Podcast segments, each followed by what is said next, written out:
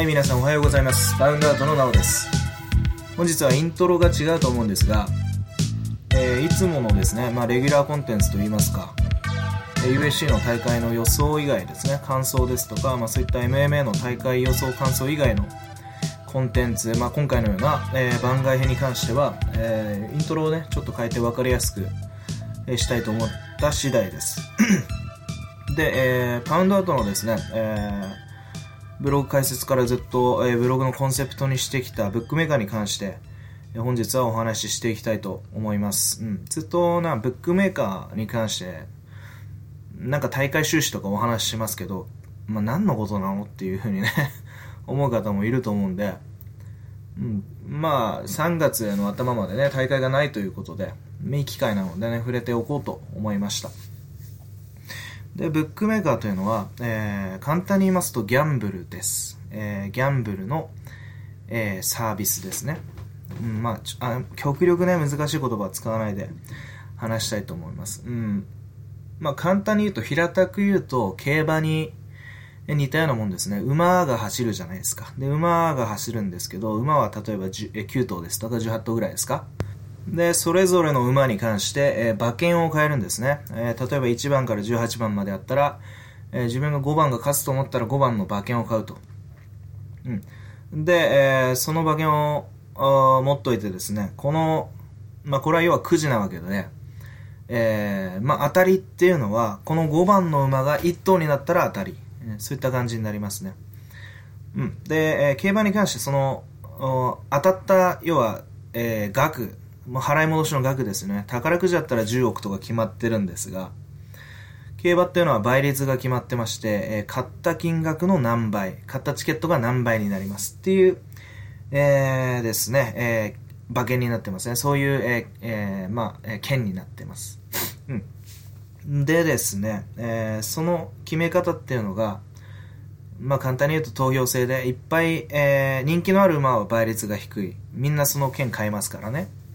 で、全然あの人気がない、遅いと思われてる、思われてる馬ってのは、えーあんまり馬券が売れませんから、うん、その、えー人気のない馬券を買えば、オッズが高くなると。そういった感じですね。まあ、皆さん、馬えー競馬に関してはご存知だと思うので、えー軽く触れておきましたが、この馬というのを、格闘技の選手に変えたら、えーまあ、ブックメーカーで、えー僕がいつも、えーですね、予想している、まあ、オッズとか出てますけど、その選手の、えー勝利予想、その選手が買うっていう、えか勝つというですね、予想のチケットを買って、で、それが、えその選手が勝ったら、えその倍率の応じて、え金額の払い戻しがあるという、えギャンブルのサービスですね。うん。で、え競馬と違う面に関しては、競馬というのはですね、え日本国、えが運営する、国が運営するギャンブルなんですね。なので、えー競馬というのは、僕らがあの競馬で遊んだら日本国政府にお金が入ると いうふうに思っていただいて結構です。で、えーですね、えーパウンドアウトで紹介しているブックメーカーというのは、じゃあどこが、誰が運営しているのかというと、これは民間企業になりますね。民間企業、普通の、えー企業ですね。まえー松まあ、なななんでもいいんですけど、松清ですとか、吉野家とか、そういった、えー人は誰かがね、えー立ち上げた企業で、まあ、えー場合によっては株券とかをね、株主が持ってたりするんですけど、まあ、誰かの企業だと、とにかく。そういうことになってます。ただし、えーこのブックメーカーに関しては、えー国の認可とかがね、それぞれ必要だったりして、普通はですね、まあ、一番歴史が長いのはイギリス、ブックメーカー、ブックメーカーの発祥と言われているイギリスですね。競馬、うん、ブックメーカーもね、競馬から流れを組んでるそうです。競馬の馬券を買ってる、売ったり買ったりするのがね、あの、そのままブックメーカーになったと。そういうふうに聞いてます。で、えー一番歴史の長いイギリスのブックメーカーというのは、えーウィリアム・ヒルですね。えー私のパンドアートのブログでも紹介させていただいただいてます。これがですね、上場企業で、えー、大体70年、80年ぐらいの歴史ですかね。それがあって、えー世界で一番信頼度が高いと言われていると。まあ、民間企業ですから、まあ、投資、投資じゃないですね。あの、倒産ですね。倒産とかしたらサービスが終了しちゃったりね。そういったことも、うん当然あり得ます。うん。なので、おまあおそらく厳しい審査を通ってですね、えー、信頼度を築いていったんじゃないでしょうかね。で、このウィリアム・ヒルなんですが、まあ、どれぐらいの規模かというと、まあ、えー、イギリスに行った友人にですね、話を、まあ、聞いたんですよね、僕も。そしたら大体日本でいうサブウェイぐらい、サブウェイとか それぐらいと同じぐらいの店舗はあるっていうふうに、よく見るっていうふうに聞きましたね。従業員の数は2万人ぐらいだっていうふうにね、全部で2万人ぐらいだっていうふうに聞いてます。なんか、えー、どっかの、えー、上場企業なんですよね。なんか一部上場とか。まあ、とにかく立派な企業なようです。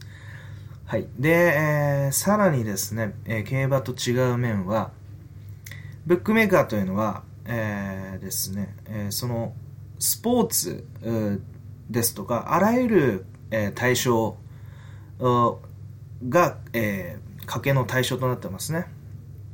例えば大統領選でも賭けの対象にしちゃいますし、USC でもそうですし、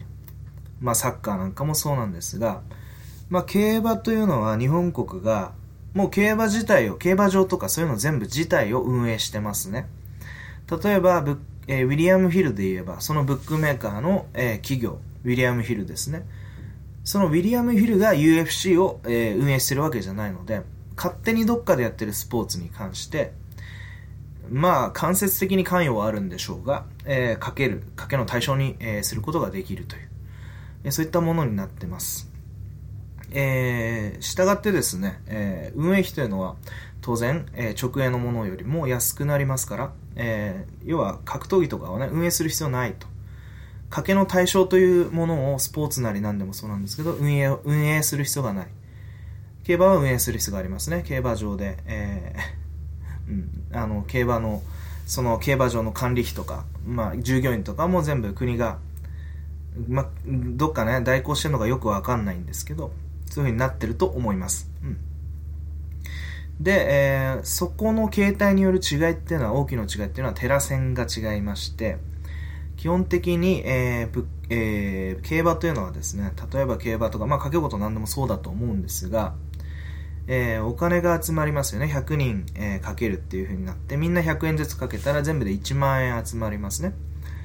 それで、えー、1万円集まった中で、えー、その当たった人、えー、その馬券を買った人、あるいは格闘技で、うん、あの A 選手、例えば A 選手が勝ったとして、A 選手に、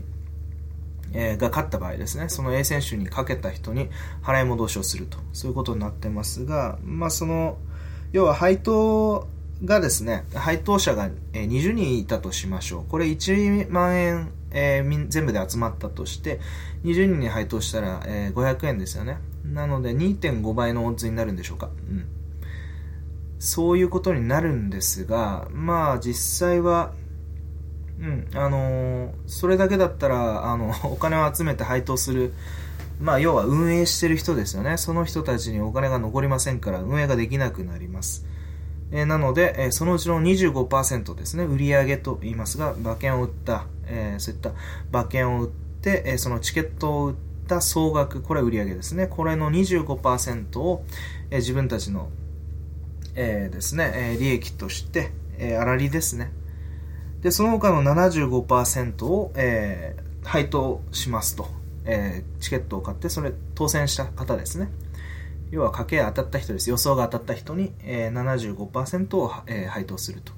この場合7500円になりますから、7500円を20人で、えー、割ることになります。なので、オッズは実際その2.5倍という、数字よりも下がることになります。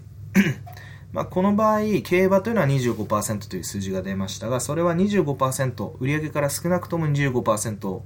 もらわなければ、まあ、少なくとも25%というか25%ぐらいもらえれば、えー、競馬というのを運用で、運営できると。競馬場もそうですけど、そういうサービスを運営できるということになってますが、UFC とかに関してはね、スポーツに関しては誰かが運営してるものを見て、そのまま、えーえー、貼っていいですよ、買って、買っていいですよとか言ってやるわけですから、えー、実際にチケットの売り買い以外、えー、払い戻しとか、そういったもの以外に、えー、運営費というのはかかんないですね。え選手の、選手のファイトマネーを払ったりするのは UFC ですから。ズッファー。まあ、もともとズッファーでしたね。それにウィリアム・ヒルというのはかか関わらないと。なので、えー、そのテラ線というのが、えー、非常に低く済みます。まあ、インターネットでやってるというのもありますし。で、大体その、えー、還元率というのは、えー、95%前後ですかね。有料企業だったら95%ぐらいの、えー、還元率と。なので、競馬とかなり20%ぐらい違いますね。この、えー、差は非常に大きいです。はい。えー、でですね、えー、またですね、競馬との違いに関して言うと、オッズの付け方が違います。さっき言った、えー、オッズの付け方で基本的な考え方は合ってるんですが、競馬というのは投票制ですね。投票制。つまり、えー、売れた数に応じてオッズを最終的に、えー、A 馬券、あのー、例えば5番の馬の馬券が、えー、20、えー、20人、100人中20人に売れたと言ったら5分の1。それからオッズをわ、えー、割り出します。ただ、えっ、ー、とですね、ブックメーカーというのは、その、もともとが、えー、オッズの付け方というのは投票制ではなく評価制ですね。オッズメーカー、オッズをつけるという、えー、まあ、その企業、ウィリアム・ヒルだったらウィリアム・ヒルとかにですね、えー、倍率をつける人がいて、基本的には。で、えー、そのチケットの額というのを決めて、それを売った時の倍率で、えー、取引をすると。つまり、2.5倍の時にえー、買ったチケットというのは、えー、他の人が、えー、いくら同じ,、えー、チケットを買っても2.5倍の時に買っておけば、その、えー、オッズというのは変動しません。買い足す時にはまた買い足した時のオッズというふうになります。うん。それだけね、えーえー、違うということですね。うん。まあ、オッズは実際、えー、他の人が買い足したら実際下がっていくんですよ。それはただ買われてるから、えー、評価が、えー、高くなるとかね、そういった感じで、その都度、え、評価する人がいると、オッズを操作する人がいると、えー、まあ、システムもあるんでしょうが、基本的にはそういうふうに考えていただいて結構です。うん。長くなりました。ここまで大丈夫ですかね。えー、まず、えー、競馬のようなものだと。で、スポーツなり、えー、あらゆるもの、え、自分たちが運営しているもの以外のものですね。そういったものも賭けの対象になっていると。で、えー、テラ線が少ないですね。競馬よりも少ない。ブックメーカーに関しては。で、えー、オッズの付け方が違う。えー、ここら辺が違いですね。うん。はい、えー、では、それでは次の話ですね。で、えー、この、えー、ブックメーカーとのっていうのは、えー、例えばイギリスの企業さんがやってるとかね、そういう話をしましたが、じゃあお客様はどこにいるのかっていう話になります。えー、今お話を聞いてくださってるのは、まあ、日本の皆さん、えー、僕も含め日本の皆さんだと思うんですが、はい。えー、でですね、えー、物理的にですね、あの、インターネットで、インターネットで、えー、ブックメーカーには参加できますから、日本からも、えー、ブックメーカーに参加、そのイギリスの企業のブックメーカーに参加することはできます。で、そこで出てくるのが、えー、まあ、日本国の賭博法ですとか、そういった法律の問題ですよね。うん。ただですね、現状、えー、その、まあ、法律に関しては皆さん一度、えー、うん、詳しくはね、ご自身で調べていただいた方がいいと思うんですが、えー、パウンドアートのブログにも一応、えうん、法律の見解というのは書いてますが、え、ウィリアム・ヒルに関してはね、え、日本語のさ、えー、例えば電話オペレーターですとか、そういった、えー、方がいるぐらいなんで、日本からのお客さんは少なからずいるというのが現状ですね。で、この行為というのが違法なのかというと、一応ですね、日本国では、えー法えーかえー、賭博法が成立するのは、えー、家計のえー、チケットを売った人と、簡単に言いますよ、チケットを売った人と、チケットを買った人が日本で取引を成立させた場合ということになるそうです。うん、この場合、オンラインブックメーカーというのは、えー、売ってる人がイギリスですから、うん、イギリスの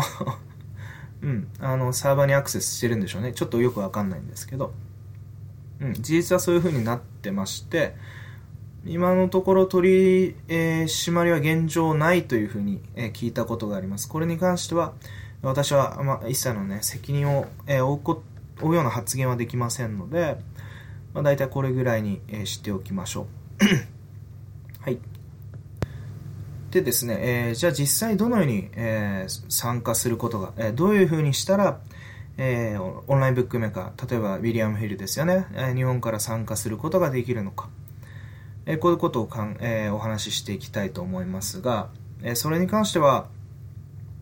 まずですね、え、オンラインブックメーカーに入金をします。実際のお金をですね。で、そのお金を入金して、その、えー、お金で、えー、遊んでですね、え、ブックメーカーで遊んで、それを引き出すことができると。まあ、大まかに言えばね、簡単に言えばそういう流れになるんですが、じゃあ、えー、どうやって入金するのっていう話になってくるんですが、これは、えー、これも海外のですね、オンラインバンク、えー、銀行というのが、電子マネーというんですか、えー、ちょっと、あの、僕も表現というのは詳しくわかんないんですが、オンラインバンクというのがありまして、そこにお金を送金して、そこから、えー、入金できるという手はずになってる。これに関しても、えー、私の、ね、パウンドアートというブログに、え、一応ですね、ブックメーカーに恥、え、参加する方法ですね。それに関しては記事にしてありますが、まあ、一応アクセスの方法は、えトップページからですね、えカテゴリー、目次というのが、目次かな？カテゴリー、記事カテゴリーというのがあって、ブックメーカーの始め方という記事にですね、その方法というのは、えー、登録法ですとかそういったものは、手順ですとかね、すべてまとめてありますが、うん、あの、一度参照してみてくださってもいいと思うんですけど、いかんせんね、結構ややこしいんですよ。うん。で、えー、ややこしいので、まあ、ここで一から全部説明しても、まあ、それ専用の、あんまり面白くないので、うん、実用的なね、うん、あの、えー、ラジオ配信にはなると思うんですけど、あんま面白くないので、まあ、簡単にだけね、お話しします。うん、大体ね、えー、金銭を扱うものですから、犯罪防止とかのために本人確認とかね、あとは自分の、えー、住所とか、そういったものを全部わかるように、え身分証明書などを用意して、で、登録するものはブックメーカーですね。あとはオンラインバック。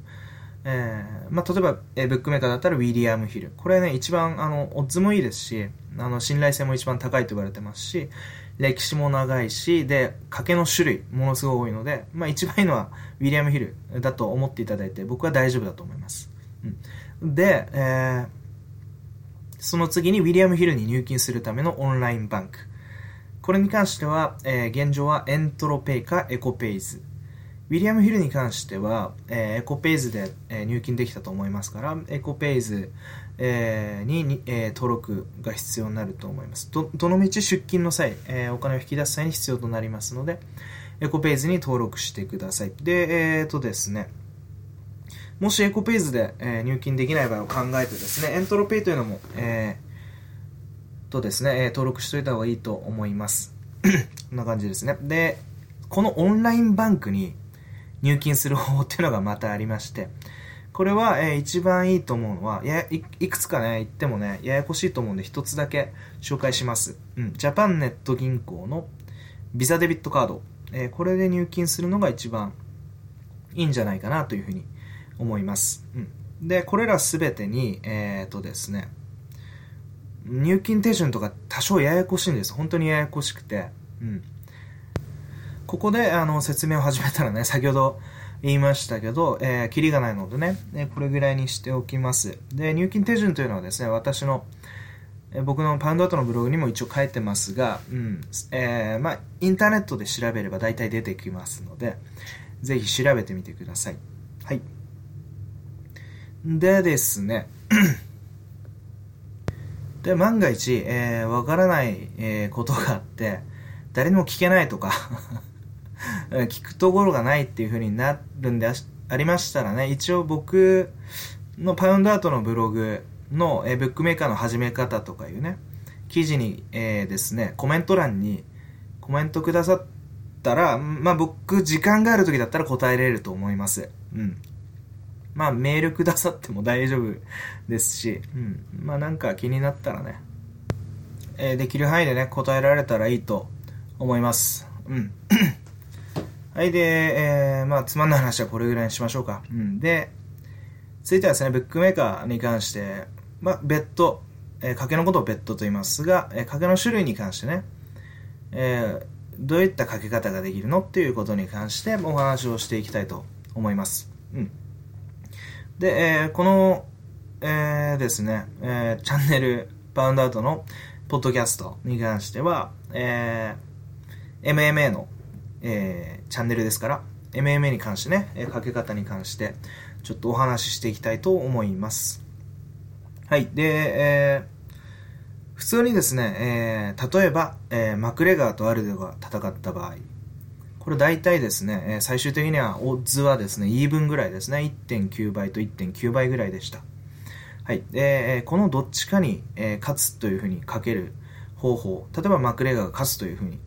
かける方法に関しては、これはストレートベッドと言います。えー、私が基本的に好んで、え選択している方法ですね。うん。どんな勝ち方でもいいです。その選手が勝てば。えー、その時に、えー、払い戻しがある。それは的中。当たりました。ということですね。はい。で、えー、例えば後日ね、これが無効試合になった場合。これは、え、関係ないです。その時、えー、リングアナウンサー、ブルース・バッファーですが、ブルース・バッファーが手を挙げた方、その日に手を挙げた方に払い戻しがあります。まあ、これに関してはね、まあ、おそらくなんですが、無効試合とかなって、これを払い戻ししろとかなるとですね、なかなかうん、大変ですよね、返金処理とか。これが万が一1年後とかだったらね。うん。例えばブロックレスナーとかハントとか ずっと揉めてましたけど、僕あの時ハントに一応ね、まあ一応僕のペット、あのー、に関して、パウンド後に関しては、まあシミュレーションブログということになってます。で、あのー、ポイントというね、えー、えー、ものをですね、自分で制定して、えこういうポイントをベットした場合、これぐらいのベ、えポイント高増えますよとか減りますよっていうシミュレーションです。えそういうふうに思ってください。うん。で、シミュレーションとしてですね、えハントにベットしました。うん。でですね、その後にブロックレスナー、が勝ちましたけど、その日はね。ただ薬物が発覚しましたから、その後に無効試合になったところで、返金というのは一切ない。えー、そういうふうになります。はい。で、じゃあドローになったらどうなるの？ということなんですが、ストレートベッドに関しては、ドローズがない場合、ドローズがない場合、えー、返金になります。これも返金ですね。無効試合と同じ、えー、その日の、その日に無効試合になったとかね、その日に負傷が出て、えー、試合がなくなったとか、えー、あとは、えー、うん、あの判定がドローになったって場合は、えー、全額返金ということになります。的中じゃないですよ。かけた金額だけ戻ってくる。まあ、つまり、かけが無効にされる、なかったことにされる。えー、そういうふうに思っていただいて、えー、大丈夫です。うん。はい、その他ですね、えー、賭けの種類、まだまだたくさんあります。えー、例えばマクレガーだったら、KO する、あるいは判定で勝つ、あるいはサブミッションで勝つ、えー、こういった3つの方法、メソッド・オブ・リザルトですね、結果の方法というものですね。それに関して、えー、ベットができます。えーえ、他方ですね、ジョゼ・アルドにも KO ですとか、まあ、サブミッション勝ちとか、当然、判定勝ちとかも選べます。うん。その他、ラウンドピッティングというのがありまして、これは1ラウンドにマクレガーが勝つとか、2ラウンドにマクレガーが勝つとか。まあ、これに関してはね、KO かサブミッションしかないですが、どっちを選ぶ必要は、まあ、ウィリアム・ヒルではなかったと記憶してます。うん。1ラウンドに、例えばマクレガーが勝てば、この間はね、ジョゼ・アルドに13秒に勝ち、13秒で勝ちましたが、うん、えー、まあこれは1年ちょ、ちょっと前ですか？うん。1ラウンドにベットしてた人は、うん、えー、なかなかね、オッズが高いオッズが返ってくる、ということになってます。え、こういうのをね、プロップスと呼びます。うん。で、当然ね、あの、条件が厳しいので、KO とか、あとは何ラウンドに決め、えー、試合が、どっちが勝つとか、まで予想するとなると、賭けの種類が多くなりますから、えー、これに関してはオッズがめちゃくちゃ上がりますね。え、大体ですね、えー、5ラウンドにどっちが勝つとかなると、大体10倍、え超えとかはざらにあります。逆に1ラウンドで決まるとかになると、マクレガーみたいな KO パンチャー、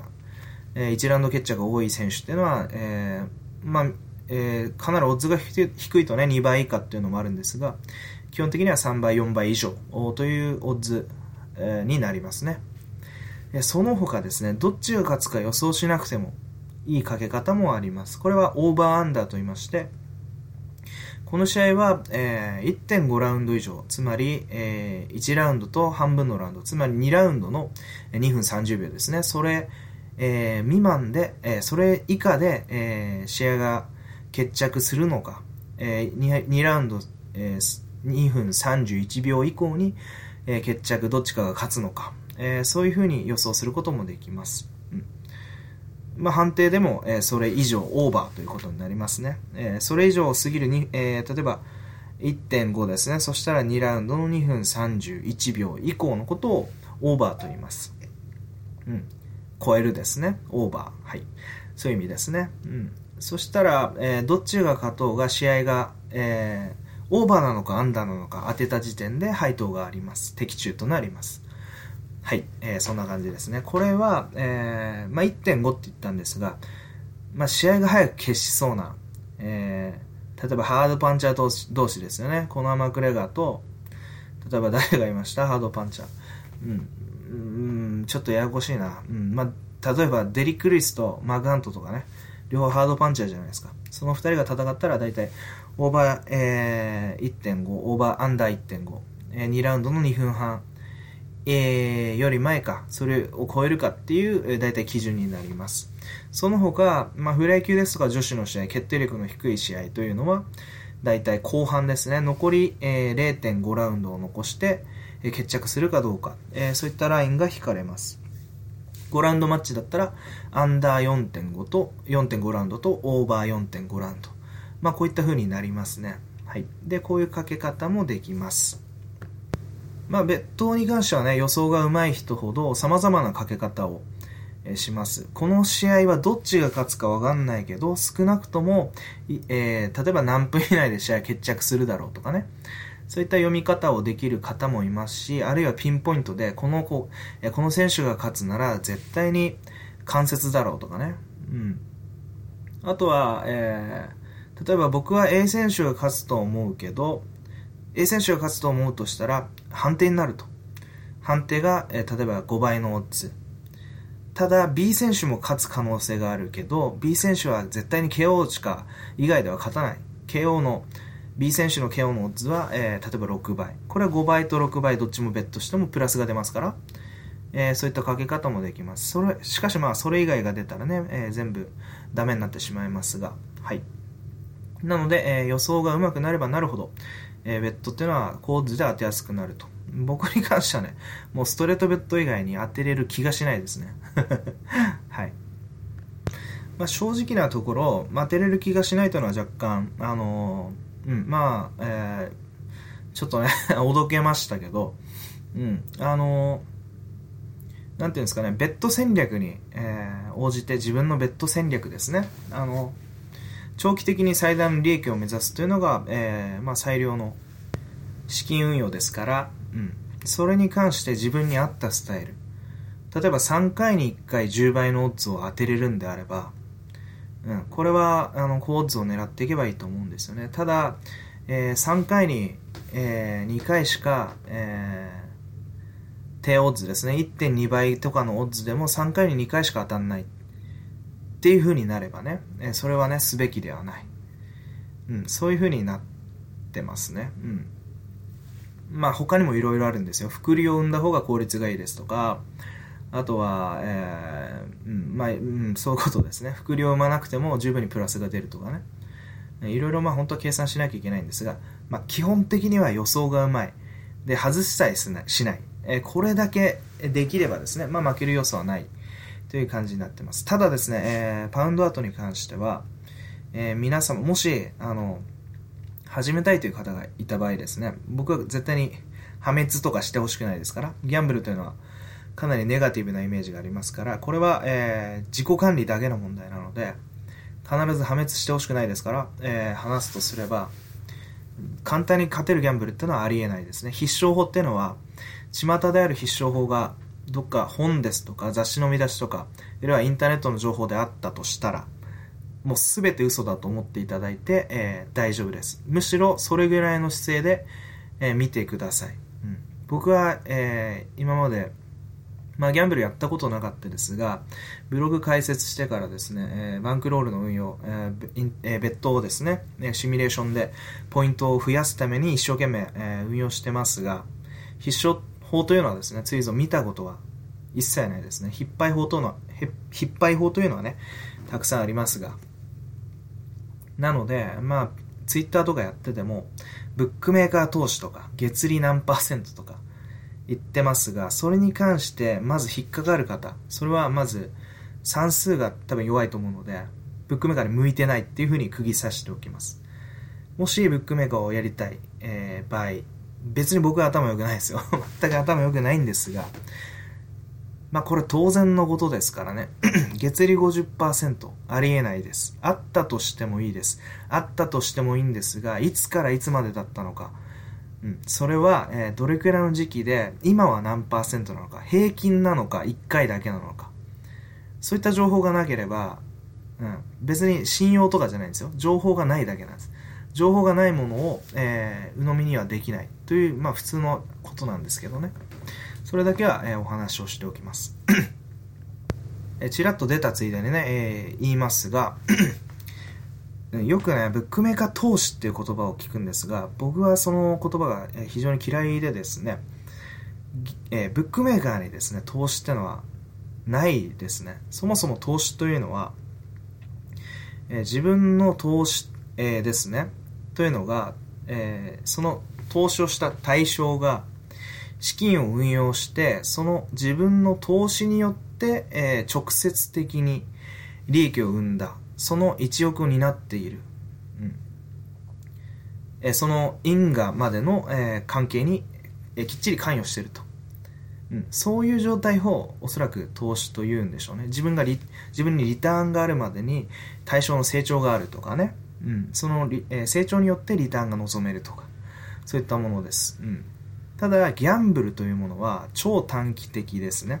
自分の、えー、投資というものが対象の成長ですとかそういったものに一切関係ないものというのは僕は、えー、ギャンブルだと思います、うん。例えば、利益が出るなら投資っていう人がいるんですが、えー、利益が出ないものは投機という人がいるんですが、全くそれは僕は違うと思ってて、別に飲食店を始めようとして投資した人が失敗することもありますよね。それは投資だったんじゃないですかね。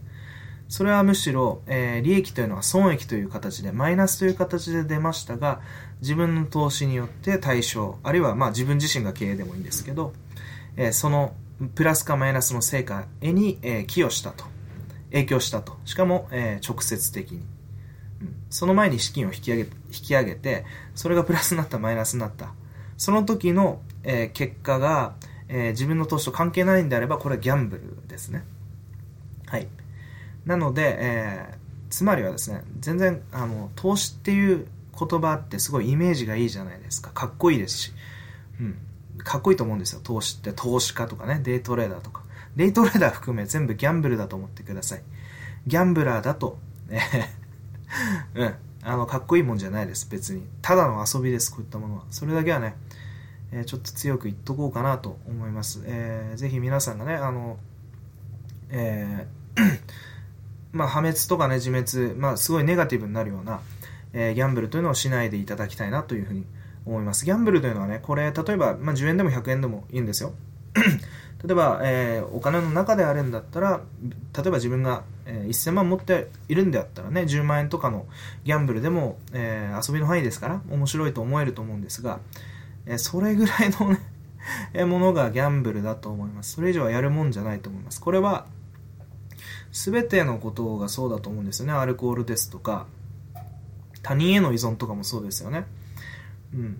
まあ、麻薬とかもそうだと思うんですけど、あまり自分でコントロールしなければ必ず誰かにコントロールされてしまうと。そういうふうに、え、思っていただきたいです。すいませんね。僕がうん偉そうに言うことじゃないんですが、一応ですね、えー、ブックメーカーのポイントを、えー、まあ、えー、今3年目ですけどね、運用してる身としてですね、え一応ポイント、ブックメーカーのポイントに関しては僕も、え1年目にですね、半分にしたことがあるので、えそれに関しては言っておきます。えで、必ず僕は倍書きとかでですね、ポイントを取り戻そう、などということは夢を持っておりませんでした。うん。これに関してはね、えまあ僕のベッドとか見てくださってる方は当然わかると思うんですが、うんまあ、バンクロードの運用というのをね、しっかりやって、えー、いただきたいなと思います。はい、すいません。ちょっとつまんない話が多くなったかな。はい。えー、これぐらいにしとこうかな。実際はね、えー、まあ、ギャンブラーということになるなら、お金の取り合いですから、うん、無茶なかけ方して負ける人が多くなるほど、勝ってる人というのはね、お金、ミールが増えるんですよ。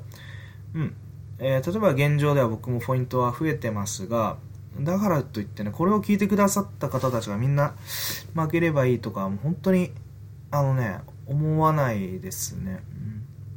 うん、で、結構ですね、えー、これって大事な話だと思うんですよ、僕は。うん、あの、周りにも僕の、まあ、先輩ですとか後輩ですとか、友人ですとかね、えー、ブックメーカーじゃなくてで、えー、ですね、普通にギャンブルとかやる人少なくないんですが、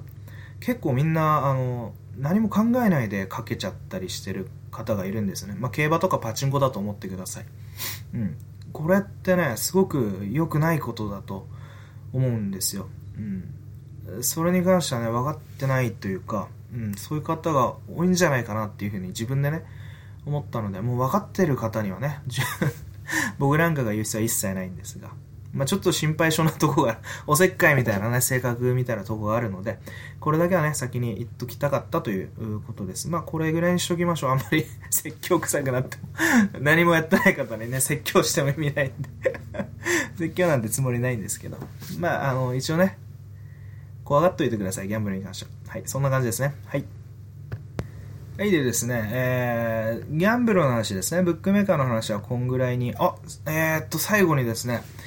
面白いかけ方を忘れてました。はい。パーレーというものがあります。マルチベッドと呼ばれているものですね。例えば競馬だったら、えー、1頭の馬を当てるだけではなく、3連単とかそういったものがありますよね。うん。それは1頭、2頭、3頭、えー、3着、え1着、2着、3着までの3頭の順番を当てるというものらしいんですよ。そうすると、オッズが跳ね上がる。当然そうですよね。えー、条件厳しいですから。うん。そういう風になります。んでですね、パーレーというのは、例えば、えー、この間の例えば、えー、USC でしたら11試合全1日で全11試合ありましたがその別にその日だけじゃなくてもいいんですけど分かりやすいようにその日だけの、えー、大会で言うと例えば第1試合第3試合第5試合とこの勝者を読めると予想したいとでこの3つが当たったら、えーえー、この3つのですね、えー、全部掛け合わせた倍率っていうのをかけることができるんですね。例えば第1試合2倍の方にかけたい。第2試合も、あ、第3試合も2倍の方にかけたい。第5試合も2倍の方にかけたい。それを全部パーレーを組む。えー、マルチベッドですね。全部掛け合わせて、その3つが当たらなければ、配当はなしというふうにしたい。その代わり、オッズが跳ね上がると。うん。そのオッズの計算方法なんですが、2倍かける2倍かける2倍。単純にそういった、オッズの計算になります。全部1.5倍だったら1.5倍かける1.5倍かける1.5倍。そういった感じですね。うん。2倍、4倍、えー、2倍だったら 2×4×2。まあ、こういったふうに覚えてください。えー、1個でも外れたら配当なしですよ。ただし、3つ当たったらその、えー、倍掛けした数字がすべ、て、えー、返ってくると。まあ、2×2×2 だったら8倍ですね。3つ当たったら8倍の数字が戻ってくる。えー、配当が戻ってくる。そういうふうに思、えー、覚えてください。うん。えー、これはですね、えー、すごく威力のあるコーズのベッドの方法です。例えばね、あの、ロト、え？ロト6とかもそうですけど、46 個の数字でしたっけ ?43 個でしたっけ？そのうちから6個選ぶんですよね。6個当たんなければ、ダメっていうことですよね 格闘技の関しては2個1が、まあ、UFC6 とかね、別に関係ないですけど、まあそういうのも組めなくはないです。まあロト6を当てるよりかは現実的なんじゃないですか。うん。そういうふうに思います。で、えー、っと、あとなんだろうな、トトビトトビックとか14個ですよね。それだったらサッカーの ベッドとかで勝ちそうな方14個選ぶとかね、そっちの方が現実的なような気もしますけどね。まあそれはいいとして。うん、そういったマルチベッドっていうのもできますね。一番すごかったのは何だったっけな？あの、2014年か2015年、多分2015年ですかね。うん。2015年の1月か2月ぐらいに、えー、UFN60 いくつかで、フランク・ミアと、えー、アントニオ・シューバーですね、ビッグフットが戦った大会がありまして、それはね、あの、12試合中10試合がアンダードッグが勝ったアップセットだったんですよ。あれね、全部アップセット その10試合全部アップセットです。でしたけど、それを全部ね、アンダードッグのマルチでベットしてたら、何倍 ?10 万倍ぐらいになってたんですかね うん、多分そうです。100円かけたら1000万ぐらいになってたんじゃないですかね。まあ、そんなの絶対当たんないですよ。えー、あの、期待させる、夢を見させてもちょっと僕は申し訳ないんですけど。うん、でもそういうことも、あ、ありましたね。そっから僕今、あの、アンダードッグ好きなんですけど、僕がベッド、いわゆるシミュベッドのシミュレーション開始したのが2014年ですから、うん。2015年の、もう、ベッド、えー、シミュレーションを始めて間もなく、そういうアンダードッグの、えー、大きな勝利を、えー、多数の勝利を見てですね、それがアンダードッグピッカーになったっていう面もあるんですよ。うん。ベッド戦略を見直したんですね。それまでは、フェバリットばっかりパーレイ組んでて、すごく順調にいってたんですが、一気にそれが 崩れた瞬間でしたね。うん、それでもね、あの、アンダードッグのピックが多すぎて、あの、えー、フェイバリットがば、フェイバリットばっか勝つときはね、崩れたりもするんですけどね、ちょっと話が流れまし、長くなりましたね。ちょっと、そういえばですね、えー、アンダードッグとかそういう専門用語も多いですよね。アンダードッグっていうのは、えー、オッズが高い方ですね。つまり負けると思われてる方。カマセイヌの方です。うん、例えば、えー、この間だったら、えー、サンチュアゴ・ポンジ2秒1.3倍と、えー、ノーディン・タレブ4倍ぐらいでしたっけね。うん。それはタレブというのが4倍ですから、みんな勝つと思ってないわけですから、オッズが高いわけですから、これをアンダードッグと言います。で、えー、みんなが勝つと思われてる方、倍率が低い方はフェイバリットと言われますね。で、えー、ベッドというのは賭けのこと。最初言ったかなうん。で、ピックというのはそれを選ぶということですね。まあそういった専門用語もちょっと話してます。専門用語を見たらもんじゃないですけどね。で、えー、僕がバンクロールと言っているものは軍資金ですね。えー、この軍資金というの、僕の中ではポイントですが、パウンドアートではポイントですが、えー、これを増やすというふうな、えコンセプトで、え考え方でね、え運用、うん、これ、運用は運用ですね。運用してます。うん、そういうふうに考えてください。えはい。でですね、えブックメーカーに関しての説明は大体これぐらいですかね。皆さん分かっていただけたかなと思うんですけど、もう一回まとめましょうか。もう一回まとめると、えブックメーカーというのは競馬のようなものですね。えー、選手を選んで、えー、的中、予想が当たったら配当があると。人気がある方が低オッズ、人気がない方が高オッズ。かけ方の種類は、えー、いろいろあると。えー、掛け合、えー、1試合と3試合と5試合とかいろんな選手を掛け合わせる。え、で予想をすることもできますし、その選手が何ラウンドで決める、えー、どういった方法、KO なのかサブミッションなのか判定なのか、そういったものも選べる。その他、えっ、ー、とですね、ラウンド、うん、オーバーアンダーですね。えー、このラウンドを、この時間を過ぎる、この時間を過ぎないで試合が終わる、終わらない。えー、こういったものも、え、予想することができる。そういうこと、そういったことですね。え、その他は、え、ブックメーカーの参加方法というのは、え、オンラインバンク、海外のオンオンラインバンクですね。エントロペイと、エコペイズ、え、少なくともこの2つに登録していただいた方がいいと。でその他、そのオンラインバンクに入金する手段として、えー、ジャパンネット銀行の、えー、ビザ、デビットカードですね。えー、それを作った方がいいと。その他、えー、入金先というのは、えー、例えば、えー、おすすめなのは、えー、伝統のある、えー、ウィリアムヒルですね。ブックメーカーウィリアムヒル。そこに、えー、エントルペイなりの、えー、オンラインバンクから入金すると、えー、そういった感じですね。まあ、これぐらいでしょうかね。で、その他、一番肝心なのがバンクロールの運用なんですが、えー、実はですね、これに関しては、僕実はですね、この回2回収録してるんですよ、もうすでに。これ実は3回目なんですよ。暇がある時にちょろっと喋って、うん、この、うん、話はできないなとかいうのは消したりしてやってるんですよね。うん、というのもね、あの、すごくね、あの、日本の、えー、賭けに対する考え方っていうのは、非常にね、あの、非効率的なような気がするんですよ。僕が 超効率的かって言ったら別にそうじゃないんですけど。うん。結構ね、簡単なことなんですよね。あの、いや、僕は別に、あの、ポイント、シミュレーションですから、勝ってるとかそういう問題じゃないですし、そういうもんじゃないですし、うん。しかも、まあ、ベッド、もししたとしてもね、そんな、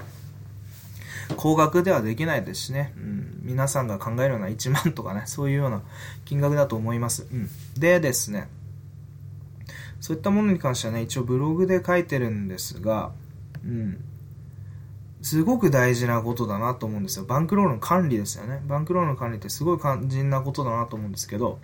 そういうのって本当に、あの、例えば僕の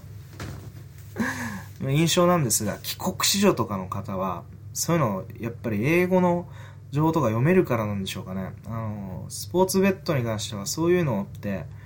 ノウハウがあるんでしょうね。うん。日本ではね、みんな好き勝手にかけてるような気がするんですよね。まあ、競馬のかけ方とか友人の見てた。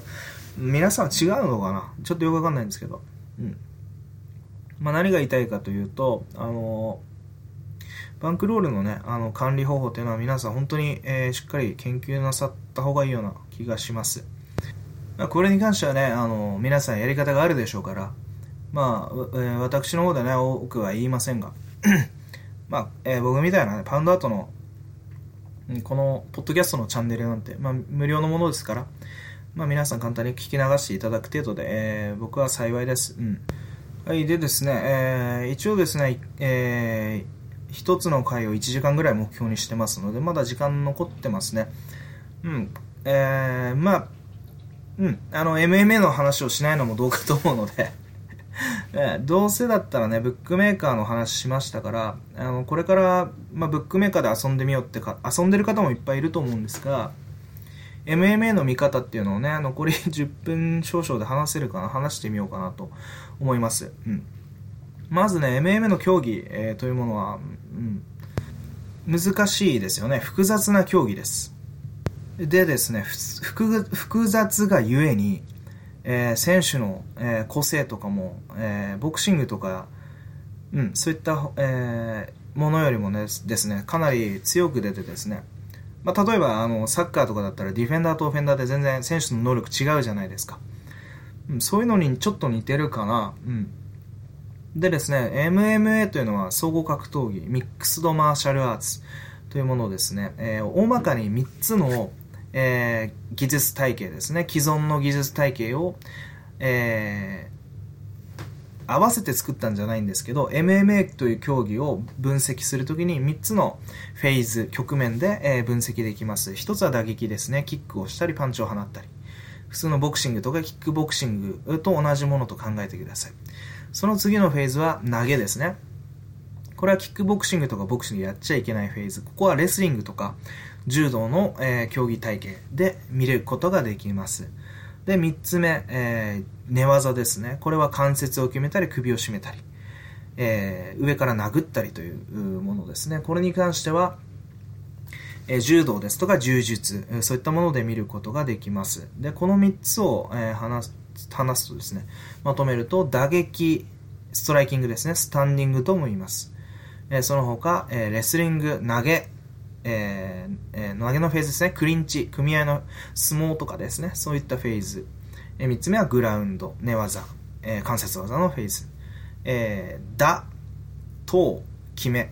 えー、根でもいいですね。その3つのフェーズで分類して考えてください。この3つで、えー、選手、どこのフェーズがうまいかというのを、えー、まず分類して考えることができます。うん、打撃の上手い選手、例えば有名ですが、コーナー・マクレガーとか、えー、ボクシング出身で、えー、ボクシングの技術はズバ抜けてますね。これだけで、えー、レスリングとか、その投げをやってくる選手とか、寝技を使ってくる選手に勝ってます。その他、え、レスリング。これは、え、投げですね。これは打撃をに強い選手とかいれば、これ寝かしちゃえすればね、相手は打撃使えませんから、まあ、じゃんけんのような感覚になってますが、えー、打撃が上手い選手。まあ、例えば、えー、ダニエル・コミエですとか、あとはヌルマゴメドフ、ハビブ・ヌルマゴメドフ、レスリングの出身の人ですね。山本キッドなんかもレスリングの出身で投げを使いますが、まあ、彼は打撃を好みますね。その他、えー、第3つ目、寝技のグラウンド。これはヒョードルを任したファブリシオ・ベードムとか、あとは、えー、最初のプライドの王者のアントニオ・ホドリガ・ノゲラとかですね。タックルを決められても下から関節技を決めたり、相手の腕を折ったりですね。折る方はダメですよ。本当は折っちゃダメなんですよ。その前にタップしたりね。うん、相手をなるべく、まあ、怪我させないとは言わないですけど、えー、悪意、故意にね、悪意を持って破壊しない。スポーツマンシップにのっとって、まあ、破壊する、破壊する えー、制圧するとね、うん。そういった感じ。青木真也選手とかもそうですよね。はい。で、えー、この3つの、まあ、あの、特性を持って分析する。それが、あの、面白いですね。で、選手によっては武器を2つ持ってる選手。例えば、えー、タックルもできるし、寝技もできる。ひいては3つ持ってる、全部持ってる選手。打撃もできる、寝技もできる、投げもできる。えー、こういった選手もいます。これは、例えばハファエル・ド・サンジョスとか、そういった選手ですね。うん。でですね、えー、この選手の特性で相性というのが際立ちます。この選手はこの選手に勝てるけど、他の選手には勝てないですとか、三角関係ができたりするので、予想が非常に面白くなると思います。ここら辺をね、最初、注目してみるといいと思います。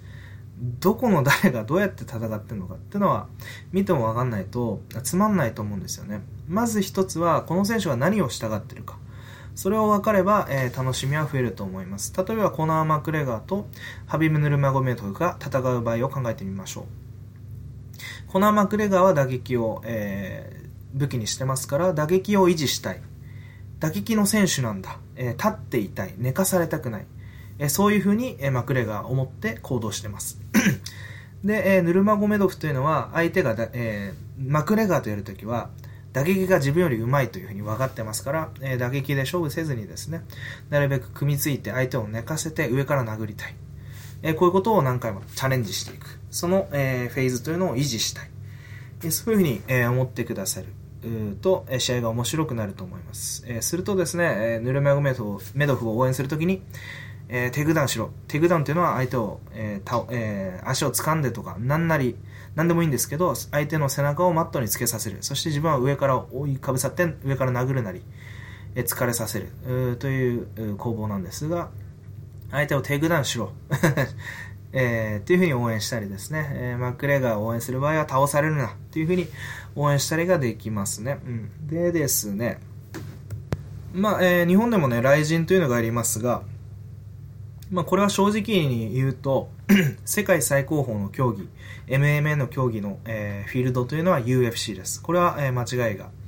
えー、みんな、え、ですね。周知のものです。はい。でですね、え、この UFC というものを見る場合海外のアメリカの格闘技ですからえ選手の情報というのが、え分かりにくいと、そういう場合もあると思うんですが、まあえー、私のパウンドアウトとかね、えー、ブログでも一応選手予想もしてますしこのこういう選手はどういう選手でこういうふうに戦いたい。この2人はどういう展開になるだろう、えー、僕の場合ですね、えー、具見ですがお話をさせていただいてます、うん、その他はですね、えー、ブログを、えー、紹介するとこれ勝手に知っても明日らダメかな、うん、でもね UFC 予想とかですねそういったものを検索すると、え出てきますから、いっか。うん、僕が見るのは、あの、定期的にね、予想を上げてくださってるのは、アントニオ・ホドリホドリゴ・ヌゲイラさん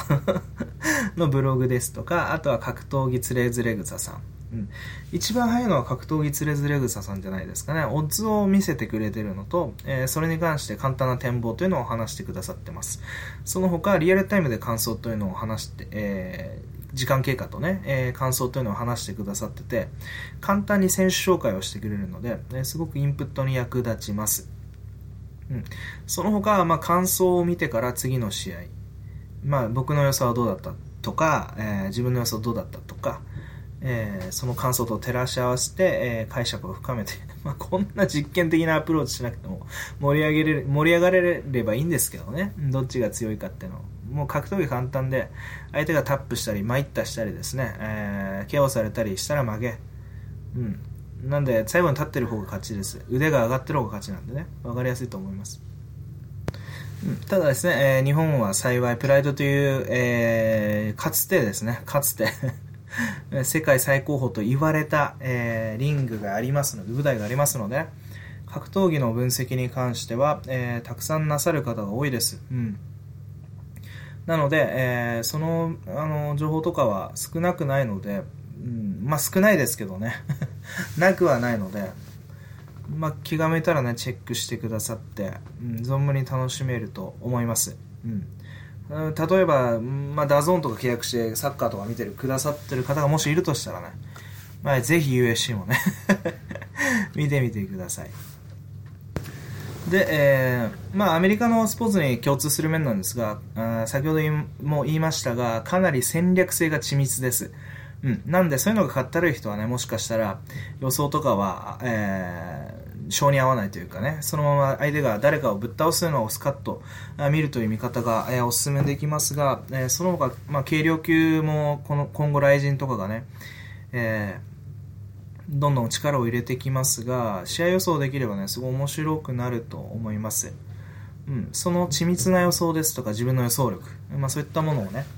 えー、楽しみたい方、試したい方というのは非常におすすめな、うん、面白い、えー、スポーツだと、スポーツ観戦がね、すごい面白いもんだと思います。結構ね、あの 予想当てた人が頭いいとかね、予想当てた人、外れた、外した人が、ちょっとおバカさんみたいなね。うん。ま、うん、っていうことはないんですけど、うん、意外とね、あの、予想合戦になると、まあ、僕は、まあ、基本的にはクール、クールって自信がないからね、うん、あんまり、あの、だって予想して自信があるベッドとかもたくさん外してますから、うん、あの、いかにね、自信というのが脆いものかっていうのを知ってるんで、そこまでヒートアップしないんですが、うん、意外とね、ヒートアップする人もいるんで。うん、まあでもそれが普通ですよね。うん。意見が真っ向から、あの、なんていうんですかね、違って、それで、いや、どう考えてもこっちでしょ、みたいなね 時ってあるじゃないですか。うん。まあそういう時はね、とりあえずベットしてみようというね じゃあ、いくらベットできんの？みたいなねええ、そんな日本、友達同士だったら賭博好んで、まあよ、ちょっと賭博法もよくわかんないんですけどね、なんかこう、うん、残らないもんだったらいいとか言うじゃないですか、ご飯とかね。ご飯とか全然大丈夫らしいんですよ。ご飯をかけるとか。残らないもの。うん。そういったものは全然いいらしいんですよ。金銭のやり取りじゃないとかね、そういうもんであれば。うん。すごい健全ですよね。だからご飯をおごるとかね。うん、そういうのだったらいいじゃないですか。だって、おごってもらった人に無知打てないですよね。おごってくれてありがとうじゃないですか。そっちの方がね、あの、大回りに進む方法だと思いますし。うん、まあ、よほど自信があるんだったら、まあ、儲かるんでしょうから、ベットした方がいいと思います。うん。はい、そんな感じですね。はい。でですね、今回の内容に関しても、まあ、また聞き直したら、あの、アップしたくなくなっちゃうような気もするんですよ。あの、ブックメーカーとか掛け事って、まあ、僕はねあのデリケートな内容だっていうふうに、えー、自分では思ってるんですよねなので、えー、極力あの皆さんに気遣って話してるつもりなんですが、まあ、ずっとアップできなくなるのもねちょっとブログのコンセプトですしまあもったいないというかあのなんだろうなあのつまんないじゃないですか。うん。なので とりあえずアップしてみますが、もしかしたらね、消しちゃうかもしれません。えー、いつになるかわかんないですけど、消しちゃうかもしれませんので、うん。一応それだけね、えー、お話ししときたいと思います。まあ、これが消えたところでね、別に大したこっちゃないんですけど。うん。そんな感じですかね。では、えー、まあ、やっとね、パウンドアウトのコンセプトである、えー、ブックメーカーに関してお話できたということで、今回はこれぐらいにしておきます。で、次の、えー、大会は、この間言いましたけど、3月の頭の大会ですね。うん。その予想もやっていきたいと思います。なるべくね、週1か週2ぐらいでね、えー、アップできればいいなと 思うんですけどね、うん、結構面白いですね。あの、なんていうんですか、こういうふうに、うん、自分で、全然、これ、この後は余談なんで、聞いてくださんなくても大丈夫なんですけど、うん、お話しするっていう、一人でね、淡々と喋るっていうことが今までなかったので、誰かの前でプレゼンするとかがあったとしても、うん、パソコンに向かってね、お話しするっていうのはなかったので、面白い経験をしてるなというふうに思うんですけどね。はい、すいません、変な話が入りましたけど。えー、ではですね、えー、最後に一回だけね、もう一度だけ言っておきます。ギャンブルはギャンブルです。ギャンブル以上ではないです。はい。えー、怖いものです。それだけ、え、最後に言っておきます。では皆さんごきげんよう。